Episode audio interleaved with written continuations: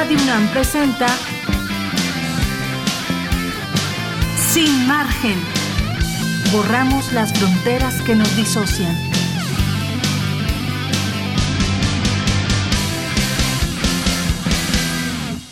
Y ya son las 12 con un minuto, ustedes lo saben, es jueves 10 de noviembre y estamos arrancando con Sin Margen. Los saluda el equipo de producción, los saludan ingenieros en Javina, los saludan redes sociales, arroba sin margen, guion bajo UNAM, y los saluda este gremlin enfurecido llamado Luisa Iglesias.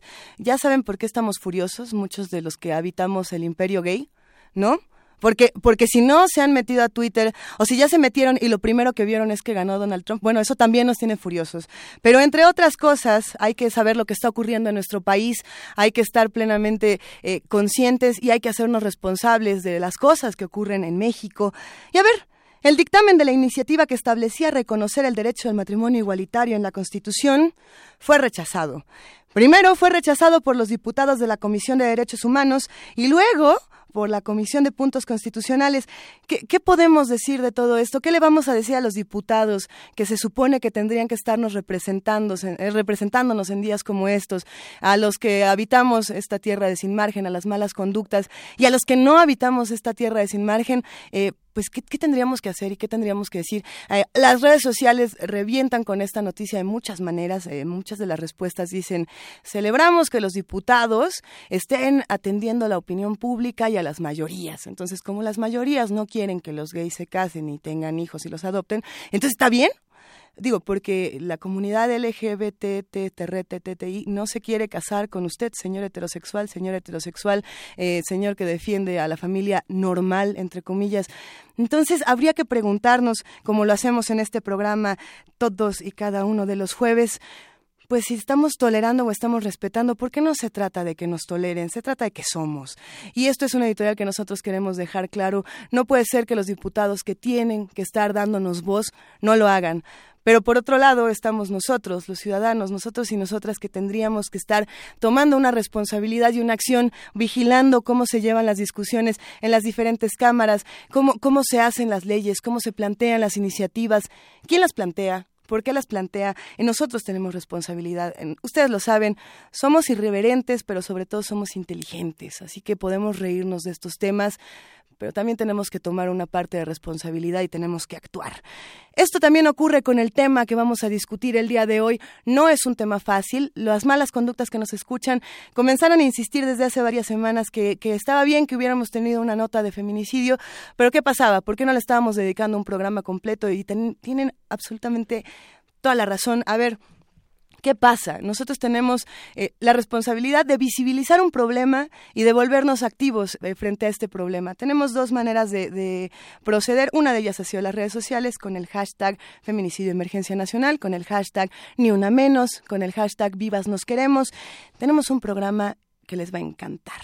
A ver, la invitada en cabina se van a sorprender. Y si no están nerviosos y emocionados como yo, están a punto de estarlo, porque es Verónica Villalbazo, ella es periodista, columnista, colaboradora del diario Noticias Voz e Imagen de Oaxaca, ha ganado el premio Carlos Montemayor en 2010, es mejor conocida como Frida Guerrera por su activismo digital. Nosotros la admiramos, la respetamos y la saludaremos en un momento más, porque antes tenemos que contarles que vamos a hablar también con Rodrigo Moreno. Él es el, a ver, es integrante de esta banda Callejas que nos ha gustado muchísimo. Lo conocen como Rodro, es guitarrista, es un buenazo y nos ha recomendado unas buenas canciones para la curaduría musical de este programa. De la misma manera, la escritora, querida escritora joven, eh, Jasmina Barrera, nos va a contar en las malas conductas, cómo se vive la violencia de género desde el lado de los terceros o de los segundos o de los espectadores. Vamos a tener todo esto en el programa del día de hoy. Vamos a tener, como ustedes lo saben, nuestro glosario desmitificador. Vamos a tener nuestro ¿y qué tanto pasó? Y vamos a hablar con nuestras amigas Cindy Pérez Ramírez y Dulce García sobre lo que se hace desde el programa Prisma RU de Radio UNAM.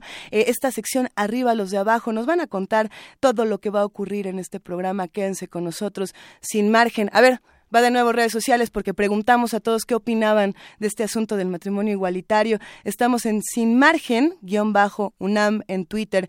Escríbanos, cuéntenos qué opinan de todo lo que está ocurriendo en nuestro país y cuéntenos alternativas para hacernos responsables. Escucharemos ahora nuestro glosario desmitificador y la palabra empieza con A y no les va a gustar. Desmitificador. Letra A. Existe una palabra que nadie desea pronunciar y que, por desgracia, está presente en los medios y en nuestra sociedad. Asesinar. Asesinar es ponerle fin a una vida sin razón, con todo el propósito y hasta con el placer de exterminar a alguien, hijo. Como si se tratara de alguna fuerza suprema, como si las vidas fueran basura. Los colores rosa y negro han pintado por más de dos décadas las calles de Ciudad Juárez en México. Cada una de estas cruces representa alguna joven desaparecida o asesinada y cuyo crimen ha quedado impune. El 6 de noviembre de 2001 fueron encontrados sin vida los cuerpos de ocho mujeres en un campo algodonero de Ciudad Juárez, en Chihuahua. Desde 1995, cientos de mujeres han sido torturadas, asesinadas y abandonadas en este municipio fronterizo. La prensa internacional, las autoridades y la sociedad civil han denominado a las víctimas como las muertas de Juárez, un término erróneo para designar a personas indefensas a las que les fue arrebatada la vida sin justificación, con alevosía, con saña. Por eso, cuando te refieras a las víctimas de feminicidios en Juárez, en Estado de México, en Puebla, cuya cifra supera ya las 70 y de cualquier parte de la República y del mundo, recuerda, no murieron porque no se fueron por causas naturales. No las mataron porque no estaban cometiendo ningún delito. Las asesinaron.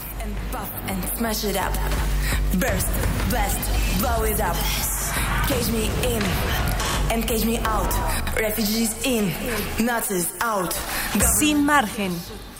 No se trata de que me toleres, se trata de que soy.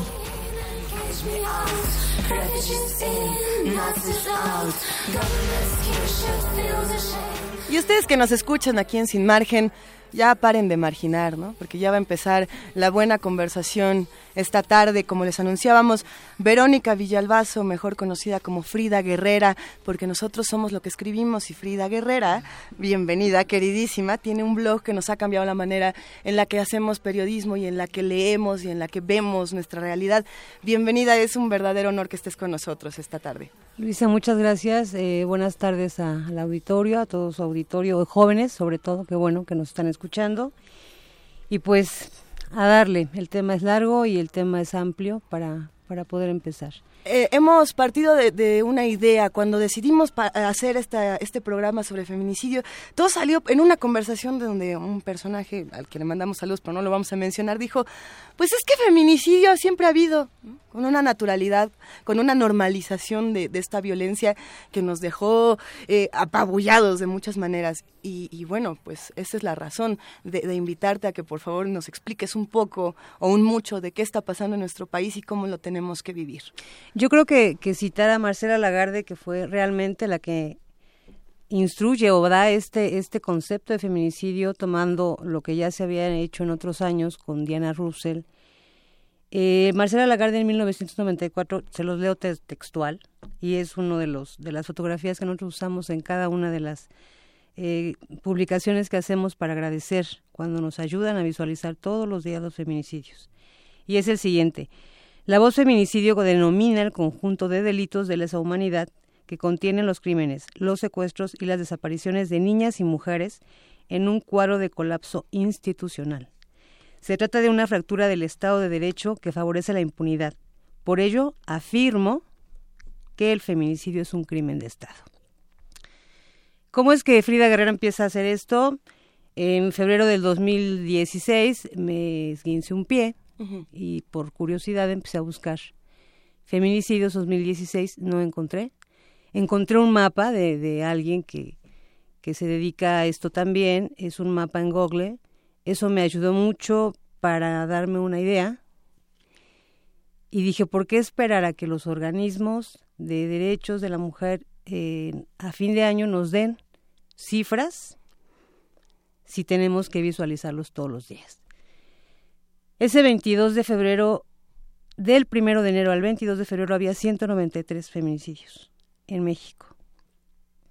A partir de entonces, con todo el shock emocional que, porque también sentimos, este, Así es. empecé todos los días a buscar en notas rojas. Desgraciadamente, el tema lo visualizan las notas rojas como eso, nota roja.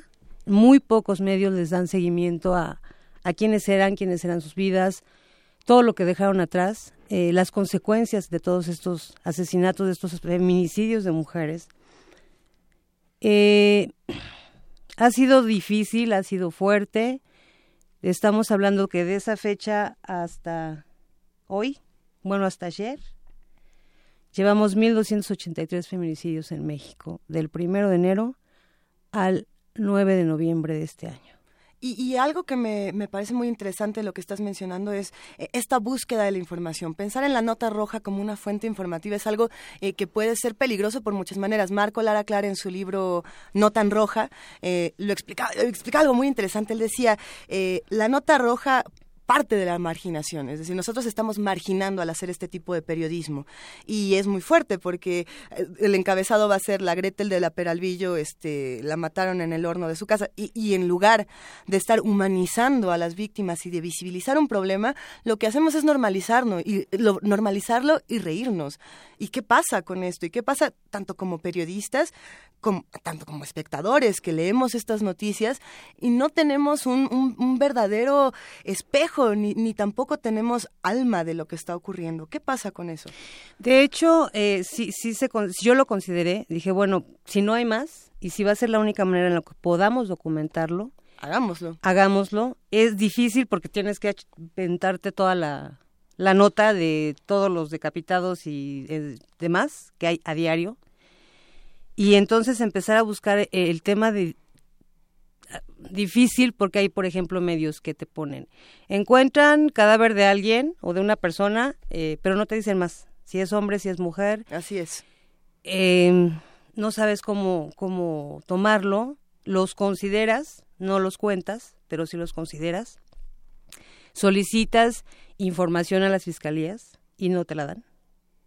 Muy pocas fiscalías o procuradurías tienen en sus páginas web datos de feminicidios resueltos, de los estatus de algunas mujeres, muchas mujeres desconocidas, Luisa. Eso es muy grave. Eh, ¿Que nadie pregunta? Que nadie, o que preguntan, fíjate, hay un, una situación Esto. bien, bien interesante, el Estado de México. Yo empiezo a tener una fuente ahí que se llama Fondo Edomex, uh -huh. que por fortuna pudimos coincidir, el director y yo, y a partir de que platicamos, no digo que sea por mí, sino porque a lo mejor tomó en cuenta los puntos de vista que, que le dimos y empezó a ser más humano el tema de las mujeres, a darle seguimiento, a hacer historias. Uh -huh. Y él me, me, mencionaba algo muy interesante, a las mujeres que desaparecen en el Estado de México.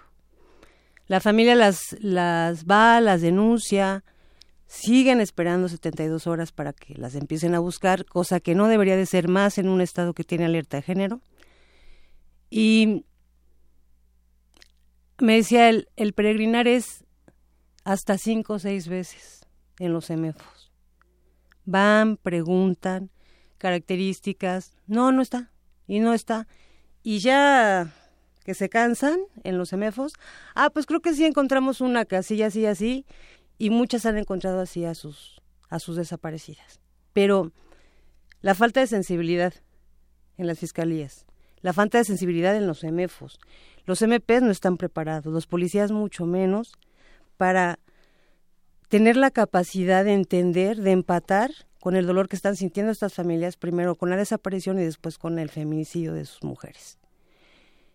Y no es nada más el Estado de México, es Puebla, es Oaxaca, es todo el país. ¿Por, ¿Por, qué es pertinente que hablemos de feminicidio y no, y no de asesinato? Nosotros usamos la palabra asesinato al principio de este programa, pero nos llegó una pregunta muy interesante en redes sociales y era una pregunta, comentario, era un, híbrido extraño que decía, eh, yo no entiendo por qué hablar de feminicidio cuando a los hombres también los matan.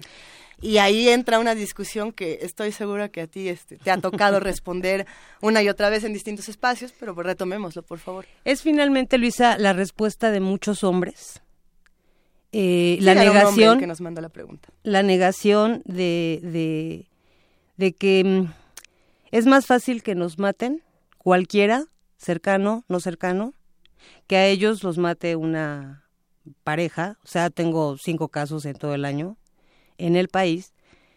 Eh, y es como querer justificar estos, estos feminicidios y decir, pero entonces ustedes querían igualdad, entonces ¿por qué no somos iguales que nos maten a ustedes y a nosotros? Y jamás va a poder ser, porque la hazaña con la que las están matando es cada vez mayor, son cada vez más pequeñas, son niñas, o sea, estamos hablando de niñas desde un año, de seis meses, hasta niñas de diez años. Una niña se considera hasta los catorce, tenemos muchos casos en este año de, de esas edades ese es el, distintivo, la hazaña.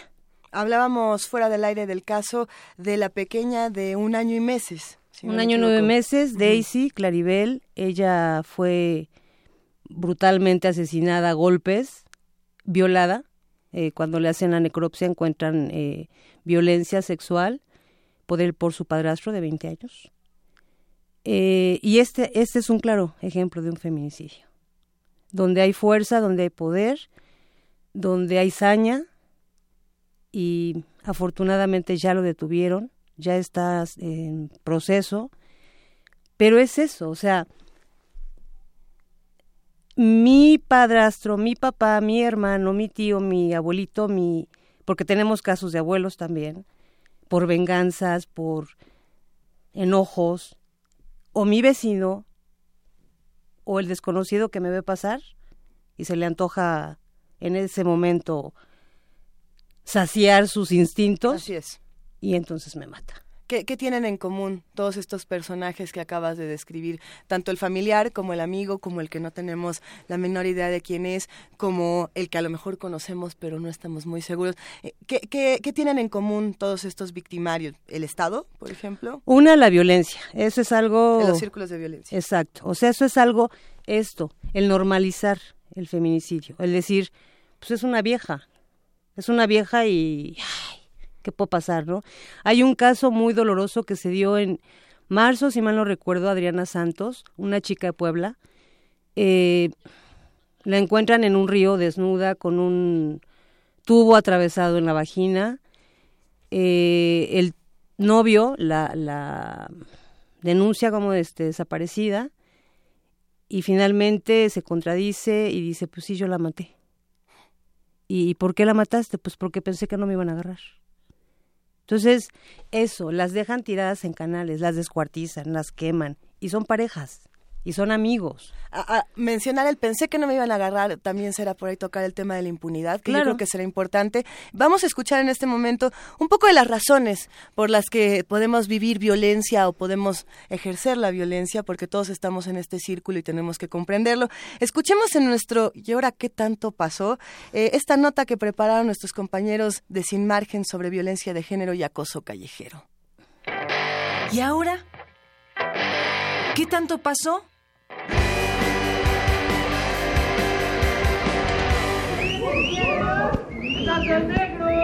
Ella camina entre los susurros y el acoso de no sé. Vive con miedo a ser violentada por el simple hecho de ser mujer. A pesar de las diversas formas de evitar el acoso sexual a niñas y mujeres, hay hombres que no entienden que las mujeres no somos las culpables de sus pulsiones, no somos objetos, no somos cosas. Para contrarrestar este tipo de conductas que provocan temor al andar en espacios y transportes públicos, se han creado programas gubernamentales que supuestamente evitan la violencia de género en el país. como el ya conocido pito de Mancera, que venía hasta con un instructivo para saber en qué casos aplica el acoso o no. Dicho artefacto sirve para pedir ayuda a distancia. Digo, a ver si alguien que lo escuche viene a ayudarnos. Además, se han implementado la división de vagones exclusivos para mujeres en el metro y metrobús taxi rosa, autobús rosa y todo lo rosa es para uso exclusivo de las mujeres, como si la segregación fuera la solución al problema que existe. Se acrecenta y muchos ignoran. Pero, ¿Realmente funciona dividir sin educar? En mayo de este año, un grupo de cuatro mujeres salieron a las calles de la ciudad vestidas de faldas negras y ajustadas para evidenciar lo que vive una mujer al ejercer su derecho de transitar libremente. Ellas se hacen llamar las morras y su video causó opiniones de las más contrastadas, tanto de hombres que aplauden el acto y mujeres que repudian su actitud pues el video muestra a las mujeres enfrentando a los hombres que les dicen, si ellas corren con suerte, un piro. ¿Qué pasó? ¿Me hablabas? Si no tienes nada que decirme, no me hables, ¿va? Eso que tú hiciste hacia mí se llama acoso. Si tú me haces esto de esta forma, yo respondo. Debes de saber, no eres el uno ni el diez. Ya estoy harta de esto y de tu gran. Otra iniciativa es la de las hijas de la violencia, que con punk y performance combaten el acoso callejero recorriendo las calles con sus máscaras de conejo y pistolas de juguete, increpando a quienes las agreden verbalmente. Corremos hacia esa persona, eh, tomamos las pistolas de confeti, damos un disparo, se encienden las bocinas y cantamos Sexista Punk.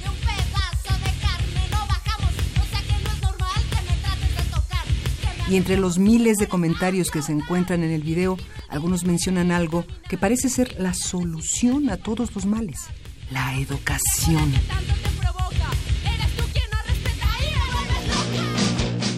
Como dicen, estás viendo y no ves. O no hay peor ciego que el que no quiere ver. El problema existe y aunque algunos lo minimicen o lo callen, ese arrimón, ese insulto disfrazado de cumplido ha cobrado vidas de miles de mujeres.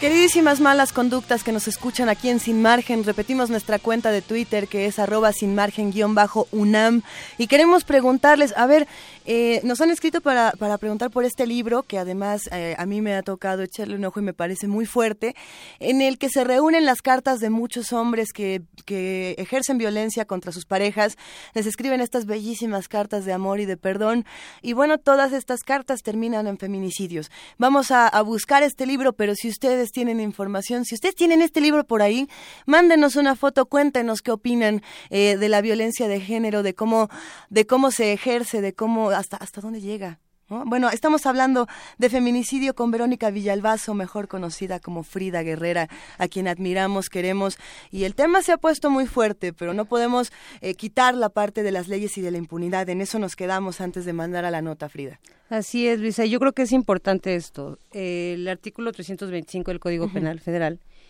eh, textual nos dice lo siguiente, comete el delito de feminicidio quien prive de la vida a una mujer por razones de género.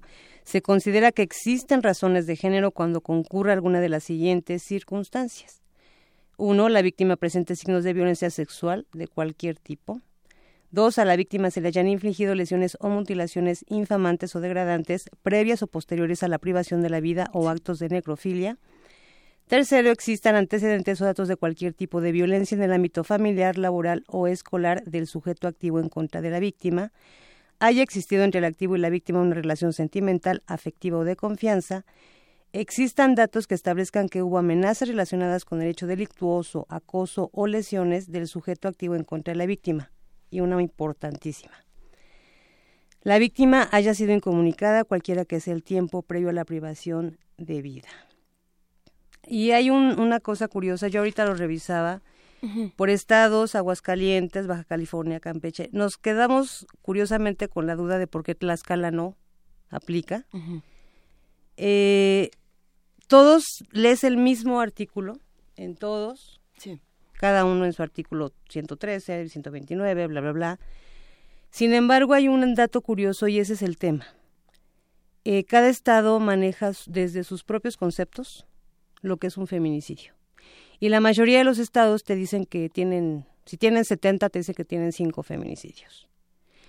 También dentro de estos, dentro de estos este, puntos que maneja el, el Código Penal Federal está el exponer en vía pública a la víctima. La mayoría de las mujeres que nosotros este, tenemos registradas Sí. son mujeres que están que exponen en la vía pública.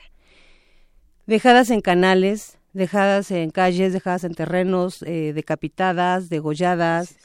Eh, es, es, ese es el punto, y hace rato te lo comentaba Luisa, la hazaña, el dejarlas. O sea, el simple hecho de dejarlas abandonadas, ya no podemos negar que hay un feminicidio. Eh, se mencionó hace unos meses el, el, feminicidio de Karen Rebeca Esquivel en Naucalpan, junto con Adriana Hernández, ambas encontradas en maletadas. Así es, sí. Y curiosamente, después de que salen y dan el nombre del, del feminicida, del homicida, entre comillas, el procurador dice que no es feminicidio. ¿Por, qué, ¿Por qué no es feminicidio, según? Según el procurador, no es feminicidio porque no tiene los parámetros necesarios para catalogarlo como tal, cuando tenemos por lo menos tres. Karen tenía una relación de trabajo con el, con el presunto. Las desaparecieron, ambas, el mismo día, el 22 de septiembre, y las dejan en vía pública, enmaletadas, el 25 de septiembre. Esa es la negación que ayuda a que en efecto exista la impunidad en el país eh, por eso es un crimen de Estado, porque el Estado no está haciendo realmente nada por evitar que suceda. Desde la labor periodística, ¿cómo podemos visibilizarlo? Y sobre todo la impunidad. Y afuera del aire estábamos hablando precisamente de lo que pasó en San Luis Potosí y de cómo esto es una de las muestras de impunidad más escalofriantes, pero que además los medios de comunicación, eh, muchos lo dejaron pasar así como, ay, Sea noticia, ¿verdad? Bueno, y entonces en el siguiente canal, ¿qué hay? ¿Qué, pasa? ¿Qué pasó en San Luis Potosí? ¿Y por qué tenemos que atender tanto la impunidad en este, en este aspecto como en todos los demás? En 2011, un individuo lo es detenido, eh, lo tienen preso unos años. eh, confeso, eh, confesó que había asesinado a tres niñas y a una mujer. Eh, después de múltiples situaciones, el juez decide liberarlo. Diciendo que no tenía pruebas. No había y que nadie había presentado, ninguna de las autoridades correspondientes presentó el informe que le tenía Estaba que Estaba mal integrado el proceso. Y que ese es como que siempre el pretexto para no dar sentencias o para liberarlos. Ese es el mensaje que nos envían a nosotras como mujeres. No hay bronca, te pueden matar, te pueden violar, te pueden hacer lo que quieran, igual y sale libre. ¿Y qué va a pasar? Nosotras, las que estamos todavía aquí, las que estamos buscando que esto se detenga, igual que cualquiera, podemos ser víctimas de esta de estos personajes. ¿Qué le está pasando a las comunidades que viven los feminicidios todos los días? ¿Qué pasa, por ejemplo, con las comunidades en el Estado de México, eh, en el norte de nuestro país, en la misma ciudad? Porque nos encanta decir que aquí en la Ciudad de México no pasa nada y, bueno, pasa todos los días. Pero ¿qué le pasa a estos círculos que, que viven el feminicidio y qué le pasa a las que se quedan vivas? Mira, está pasando, por ejemplo, ahorita una situación muy curiosa. Hay un tema, también acaba de darse el 31 de octubre, encuentran el cuerpo de una niña de 10 años en Naucalpan, Evelyn Gutiérrez González, em, nosotros nos trasladamos, teníamos como un tiempecito para estar acá, nos trasladamos a Naucalpan, eh, la gente estaba enojada, pero ahorita se está dando algo muy, muy curioso, ahí particularmente, la gente se está defendiendo, la gente está saliendo, el día de antier hubo una turba enojada porque detectaron a dos individuos que se querían llevar a una niña de 7 y a otra de 14, lo evitaron, es, ya están los militares ahí, sin embargo se sienten inseguros. ¿Y cuál es la reacción por lo menos ahorita en Naucalpan?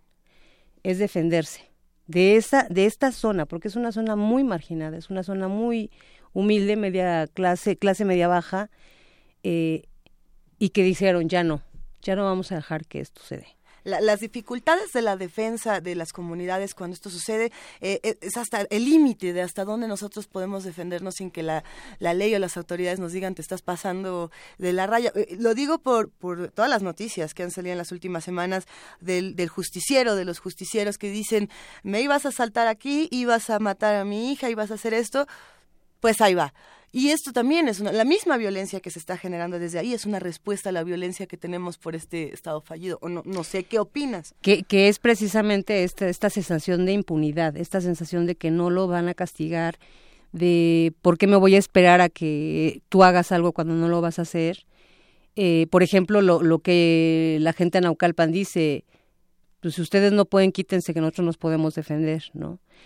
Grave, grave, porque obviamente es violencia, grave, pero tal pareciera que en efecto la, la mm, interpretación que hay o el mensaje que hay de parte de las autoridades es esa. Hagan lo que quieran, mátense ustedes, yo no pasa nada. No, esto quizá también es una respuesta de, de, eh, las instituciones que tenemos alrededor, en las que tendríamos que estarnos apoyando, no nos sirven. Y sobre todo no es que no sirvan, sino que no nos responden.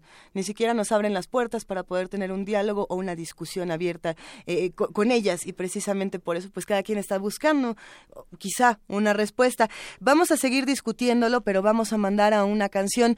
El día de hoy tenemos la curaduría musical de Rodro, Rodro Rodríguez Rodrigo Moreno, nuestro amigo de Callejas, guitarrista, ha hecho una propuesta musical de lo que para él sería eh, partir eh, o, más bien el origen de algunas de las causas feminicidas. Vamos a escuchar lo que Rodro tiene que decir. Hola amigos, mi nombre es Rodrigo Moreno, soy guitarrista de la banda Callejas. Pues bueno, esta canción es Every Breath You Take de The Police y puede sonar algo extraño, pero pues muchos creen que esta canción habla como de una especie de amor ahí medio obsesivo, pero realmente lo que estábamos presenciando con esta pieza de esta banda locochona es un episodio de boyerismo y de espionaje, de alguien espiando a una chica y creo que esto va directamente relacionado con, con los ataques obsesivos y que terminan en, homicidio contra las mujeres, y el feminicidio, entonces pues por eso elegí esta canción.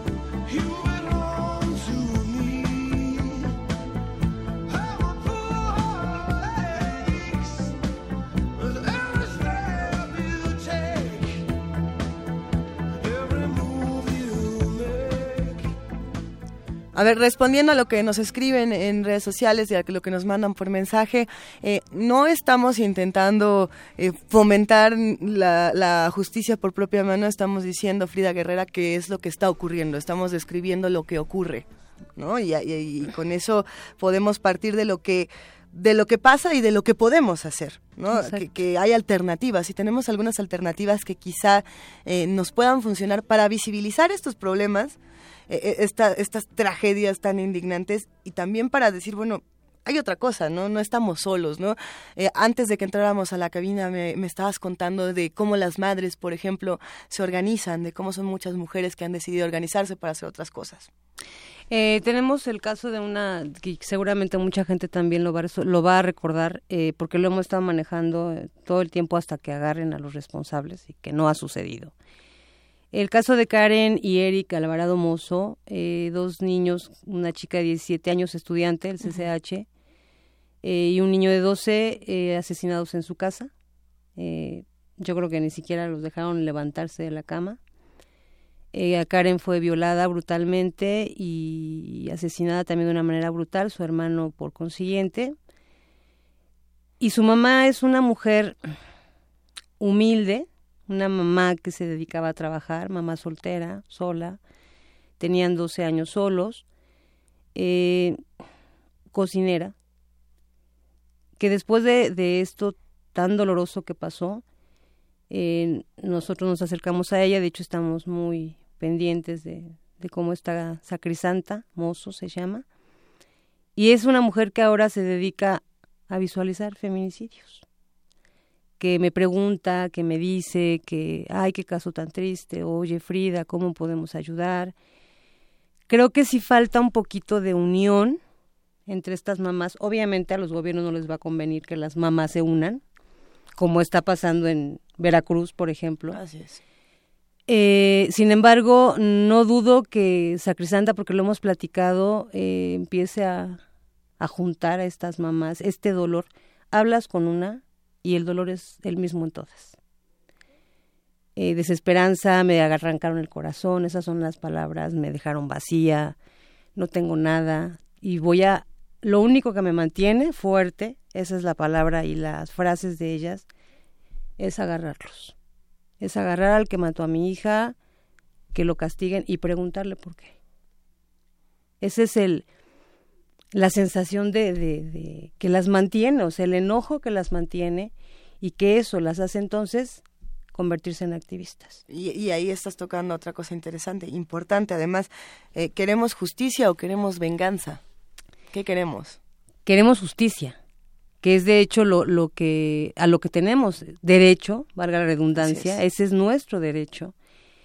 Eh, y en alguna ocasión me decía alguien, ¿por qué tú ¿Para qué tú? ¿Para qué te expones? Porque te estoy cuidando a ti, te estoy cuidando a mi hermana, a mi amiga, a quien no conozco, a mí.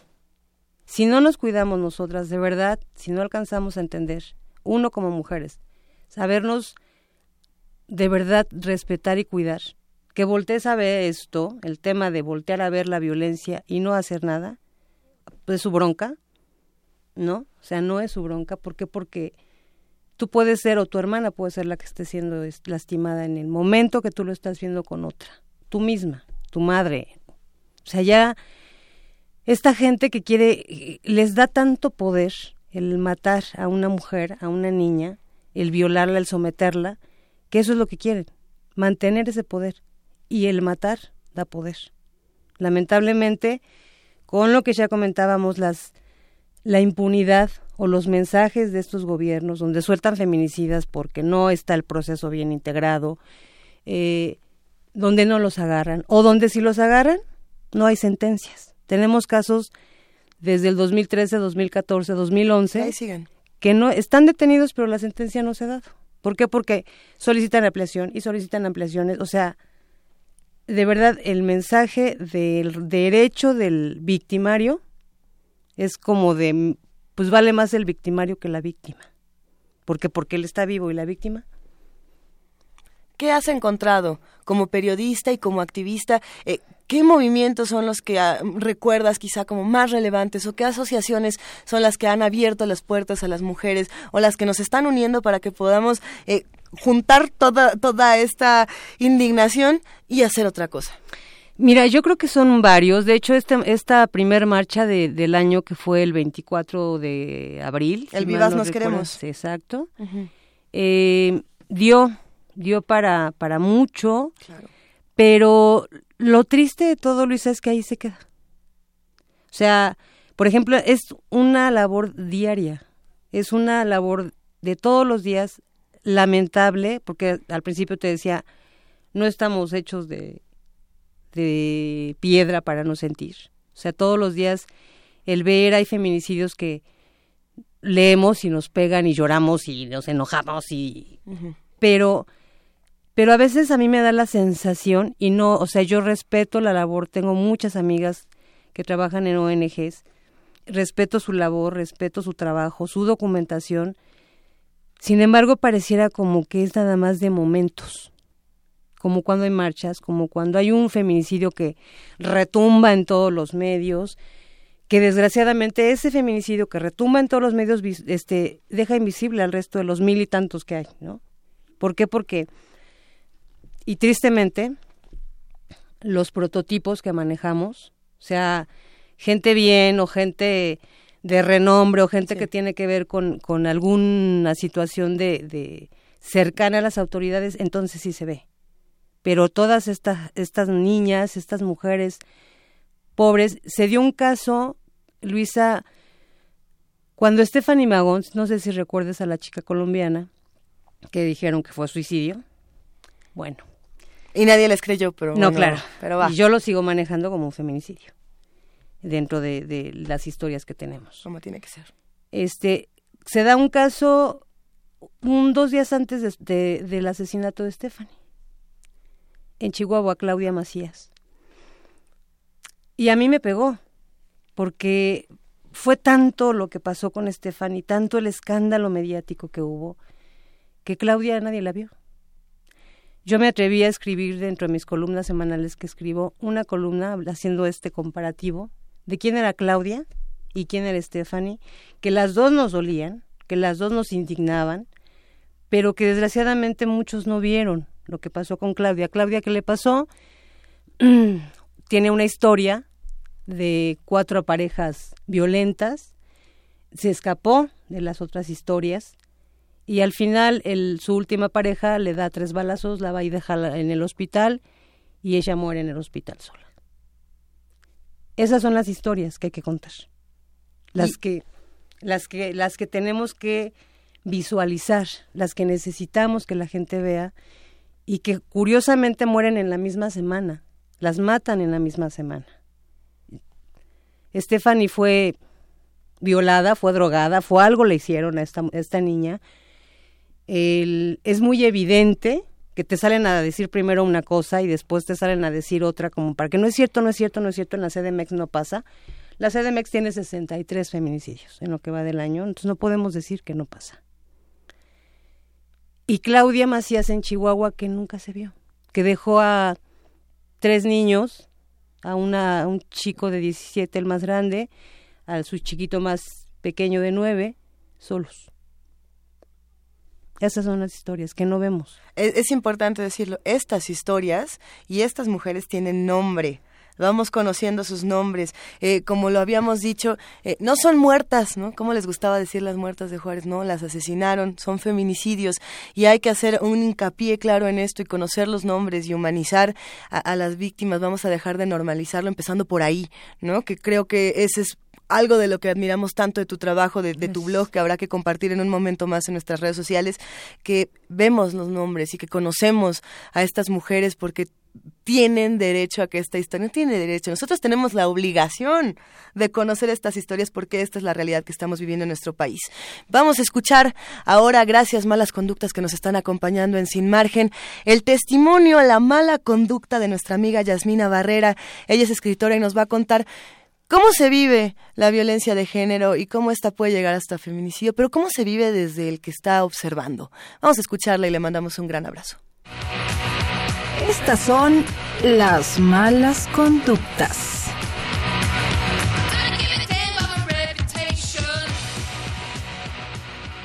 Hola, me llamo Jasmina Barrera, soy escritora y editora y voy a contarles una anécdota de violencia de género.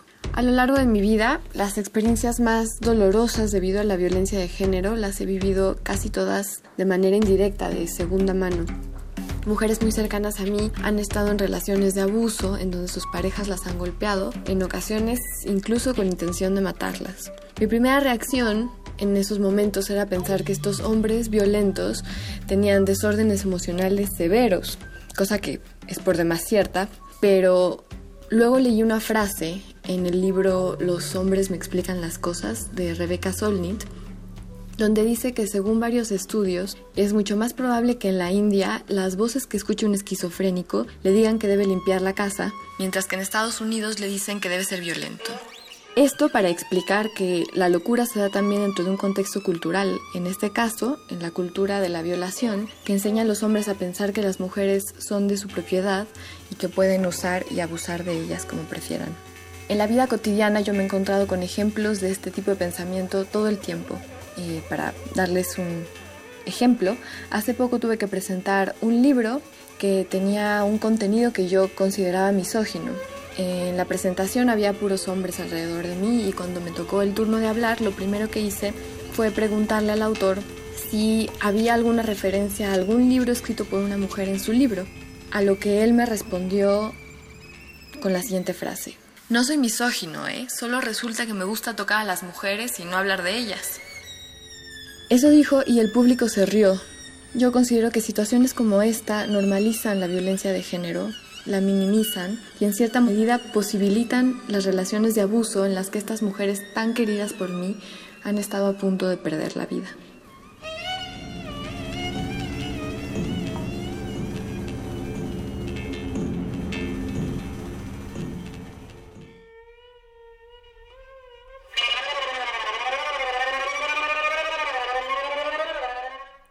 Fuerte lo que nos acaba de comentar Yasmina Guerrera, nuestra Yasmina Guerrera, Yasmina Barrera, ¿no? Estamos con Frida Guerrera y estábamos escuchando a Yasmina Barrera, se parece, pero no es igual. Mm. Es fuerte, es muy fuerte. ¿Qué, qué experiencias han vivido ustedes, malas conductas que nos escuchan? Escríbanos arroba sin margen guion bajo UNAM o mándenos un mensajito privado y cuéntenos si quieren narrar ustedes su historia, si quieren hablar de estos temas tan difíciles, todos tenemos voz y todos tenemos derecho a ser escuchados. Eh, como lo decíamos, estamos hablando con Frida Guerrera, periodista, columnista, escritora y sobre todo activista y con esta importante labor de la que estábamos hablando hace un momento. Nos quedamos en, en la parte del activismo y nos quedamos en cómo lo vamos a hacer visible. Eh, por un lado, podemos utilizar el recurso de las redes sociales que ha sido bastante efectivo para algunas cosas. Para mí, el uso que le das al hashtag eh, feminicidio emergencia nacional eh, es fundamental. Gracias a eso yo me he podido acercar a toda esta información. El, el hashtag ni una menos, el Vivas nos queremos. ¿Qué, qué, ¿Cómo se viven estas herramientas o cómo se usan para, para el activismo digital? Tenemos la ventaja que en otros años no teníamos eh, y que ha costado, me ha costado muchísimo, Luisa, porque la gente no lo quiere ver. El tema del feminicidio es es tan duro que a veces que queremos taparnos los ojos y A mí no me hables de eso, sí. No, no, eso no. Ay, a mí mientras no me pase, no, no, no. A mí no, yo no conozco a nadie que haya matado. No, no, no. Eh, es difícil que nos hagan eh, eco. Nos ha costado mucho, muchísimo trabajo en, en, en el, desde el Twitter. Sí hay gente que todos los días está leal, ayudándonos a visualizarlas. El entender eso, que todos los días sucede el día que se da lo de Trump, yo ni siquiera intenté subirlas, porque nadie me iba a hacer caso y me iba a frustrar. Entonces mejor pues dije, ahí cuando regresen de Estados Unidos me avisan, porque aquí necesitamos muchos Porque aquí nosotros seguimos todos los días. Y nos siguen matando. Eh, finalmente ayer la sube, y, fíjate que hay una situación muy curiosa. En el blog, eh, obviamente llevamos el registro de las visitas que hay, y cuando se da el feminicidio de Karen Rebeca Esquivel, que es del que comentábamos ahorita, tuvimos arriba de seis mil visitas. Y te estoy hablando de que los días consecuentes llegan a ver la máxima es 800, 150. O sea, eso, como medios, es un llamado a los medios de comunicación. Como medios de comunicación tenemos que visualizarlas a todas todos los días hay una asesinada aquí, no nada más en Puebla, Puebla también está haciendo un trabajo muy interesante, eh, Página Negra. Sí. Eh, están haciendo un trabajo muy interesante de seguimiento. Lo compartimos también, sí. Ellas tienen un, bueno, ellos tienen un conteo de 77, yo tengo un conteo de 80, este, mujeres en Puebla. Eh, lo que está haciendo a fondo de Domex también es interesante porque también lleva su contabilización, su contabilidad y que esto, no son números. En algún momento tuvimos la oportunidad de platicar con el procurador del Estado de México. Y muy molesto me dijo, es que no sé por qué ustedes, los medios, manejan las mujeres como si fueran cifras, cuando los primeros que las manejan como cifras son ellos. A nosotros nos quisieron hacer sentir que nosotros éramos las que les poníamos números. Y finalmente las historias, o sea, Y no nada más nos quedamos en el blog con la nota del día, le tratamos de darle seguimiento. Empezamos a buscar, eh, identificar a la mujer asesinada en tal parte, y algunas las hemos encontrado, otras muchas, te cuento la historia rapidísimo de Karina Reyes Crescencio, una niña de 13 años, Mije, chiquitita, chiquitita, que desaparece el 5 de abril en Oaxaca, encuentran en Puebla eh, a las 4 de la tarde, tirada en la carretera, muy casi por llegar a México, ahí en, Río Frío. Eh, y yo leo una nota y, mujer de 25 a 28 años, que seguramente era prostituta porque fue encontrada en una zona donde se ejerce la prostitución. Ah, claro, criminalicemos a las víctimas, ¿por qué no? Exactamente. ¿Hubiera sido lo que hubiera sido? No hay por qué. O sea, de hecho hasta eso. O sea, hay muchas mujeres en Tabasco, por ejemplo, llevan tres mujeres que se dedican a la prostitución o bailan en centros nocturnos, en lugares de estos, y ellas dicen, ¿y por que trabajamos aquí nos tienen que matar? No. Regreso al tema de Karina. Eh, la mamá, también una mamá, mije, totalmente no tenía nada de español, muy poquito español, no sabía cómo denunciar que su hija ya no estaba. Hasta el 28 de abril la denuncia. Nosotros empezamos a hacer ahí concordancias con con la vestimenta. Algunas veces nos damos también esa tarea, a tratar de, ubicar a las desaparecidas con las mujeres, los feminicidios donde están desconocidas. Y hasta junio es que lo encontramos, o encontramos esta coincidencia, platicamos con algunas personas ahí en Oaxaca y curiosamente pues sí era Karina. No era una mujer de 25 a 28 años, era una niña de 13 años y lo más triste de todo, Luisa, rapidísimo te cuento, es que la niña la encuentran el 6 de abril y el 9 de abril la echan a la fosa común. O sea, no es... No hay ni siquiera la capacidad de entender que no puedes echar un cuerpo tan rápido a la fosa común. Mínimo esperar un año. Tratar de empatar con las mujeres desaparecidas, no sé, algo hay que hacer, pero no meterlas a los tres días a la fosa común. E, es un tema que no se puede quedar en esta conversación. Eh, está, está llegando a su fin el sin margen del día de hoy. Pero nosotros queremos invitar a todos los que nos están escuchando, uno, a que se acerquen al trabajo de Frida Guerrera, donde te consultamos, en qué estás en este momento para ir cerrando eh, ¿Qué seguimos de tu trabajo? ¿Cómo te perseguimos en Twitter? Cuéntanoslo todo.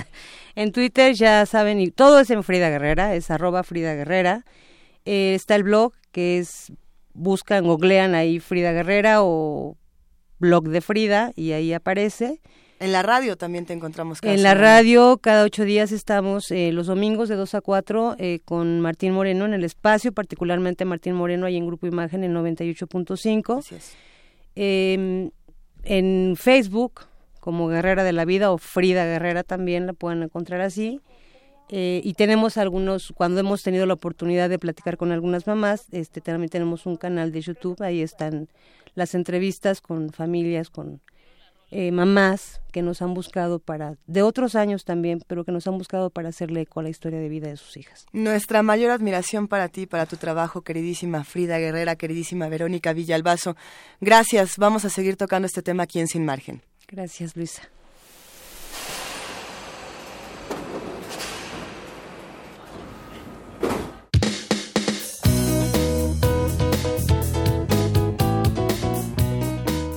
Y es que con estos temas tan difíciles, de pronto me subí al metro y me perdí, ya no me puedo bajar del vagón y ya no tengo ni la menor idea de qué hacer con mi vida. Dulce García, ¿qué hago con mi vida? Sálvame, por favor. Hola Luisa, muy buenas tardes a ti y al público de Sin Margen. Pues, ¿qué te parece si te echas un viajecito en el metro? A ver, me voy contigo. Cuéntame, ¿qué va a pasar? Eh, mira, hoy en Arriba los de Abajo los invitamos a, que escuchen Prisma y este, en Arriba los de Abajo vamos a eh, presentarles una plática que tuvimos con un cuentacuentos de estos jóvenes que andan en el metro, en los vagones del metro y pues que es una manera de mantener sus estudios, ¿no? Por ejemplo, como ellos, ya sabemos que también hay vendedores, eh, también hay mamás con sus hijos, también hay niños pidiendo este dinero y bueno, también tenemos el análisis de uno de los investigadores de, de la UNAM, de la Facultad de Estudios Superiores Aragón, el maestro Román Moreno Soto, quien nos habla pues de toda la cantidad de dinero que se genera con estas ventas que hay en los vagones, eh, pues sobre todo para dar a conocer que es un tema importante y que tenemos que verlo con otros ojos, ya no estar criticando a estas personas, ¿no? Que son también como nosotros, que son ciudadanos y que es una manera en la que ellos pues se mantienen día con día. Oye, Dulce, sé que esta nota les ha costado eh, trabajo porque los mismos vendedores eh, charlan con ustedes, pero bueno, no les gusta ser grabados por su propia seguridad. Eh, qué, qué encomiable esta, esta chamba que se aventaron esta semana, querida Dulce. La escuchamos al rato, ¿verdad? Así es, Luisa, los invitamos, va a estar interesante. Eh, no fue nada fácil conseguir la entrevista, pero por fortuna este la supieron este matizar los jóvenes. Oye, pero es que eh, tú y Cindy Pérez Ramírez son un par de, de, intrépidas. Arriba los de abajo, nosotros repetimos con ustedes. Gracias, Luisa. Te mando un gran abrazo a ti y a todo el equipo de Prisma RU, que a la una en punto van a entrar con todas las noticias de la tarde a contarnos qué ha pasado en el país. Gracias, Dulce, hasta luego. Gracias a ustedes, buenas tardes al público de Sin Margen. Quédense con nosotros aquí en Radio UNAM. Tenemos todavía algunas cosas que contarles. Eh, les vamos a dejar con una canción el tema fue difícil, eh, creo que es nuestra responsabilidad. Con eso arrancamos el programa y con eso cerramos. Es nuestra responsabilidad integrarnos a las discusiones, no nos podemos quedar por fuera, eh, no podemos cubrirnos los ojos porque nos horroricen. Tenemos que ser eh, activistas de, de nuestra comunidad y de las otras comunidades. A todos nos puede pasar, a todas nos puede pasar, no, no porque pensemos que vamos eh, por la sombrita estamos, estamos seguras y es nuestra responsabilidad cuidarnos las unas a las otras, cuidarnos los unos a los otros. Eh, nosotros aquí en Sin Margen nos despedimos, les mandamos un gran abrazo, ya le dimos las gracias y el mayor de los abrazos a Frida Guerrera, a quien admiramos profundamente. Gracias a Rodrigo Moreno, gracias a Yasmina Barrera, gracias a los que hacen que este programa funcione. A ver, Ernesto Díaz, Ana Salazar, Arturo González, Jessica Trejo, y Luisa Iglesias se despiden con muchísimo cariño, se quedan con Prisma y se quedan con la voz de Rodro de Callejas. Adiós. Hola amigos, de nuevo acá Rodrigo Moreno de la banda Callejas. La siguiente rola es algo en español de, la superbandota La Gusana Ciega. Se llama No Puedo Verte. Y pues bueno, esto es totalmente algo literal. Nos relata, es por ello que la elegí, una situación que no siempre, pero es uno de los grandes factores que desencadenan un feminicidio, que es el machismo loco y, bueno, todo machismo es loco, ¿no? El machismo exacerbado, en donde nos, nos presenta pues a un tipo quejándose de que, de que otra, otra chica lo hace como quiere, pero entonces realmente nos damos cuenta que solamente eh, lo dice porque él se venga de la peor manera, ¿no? Entonces, pues esto es un machismo exacerbado que en el peor de los casos termina un terrible y triste feminicidio que, que es algo que está en boca de todos desgraciadamente y que está pues rondando las calles y, y, los pueblos y los barrios de nuestro país. Pues bueno, es por eso que la elegí pues bueno, eh, es todo. Mando un saludo a las malas conductas que escuchan sin margen en Radio UNAM.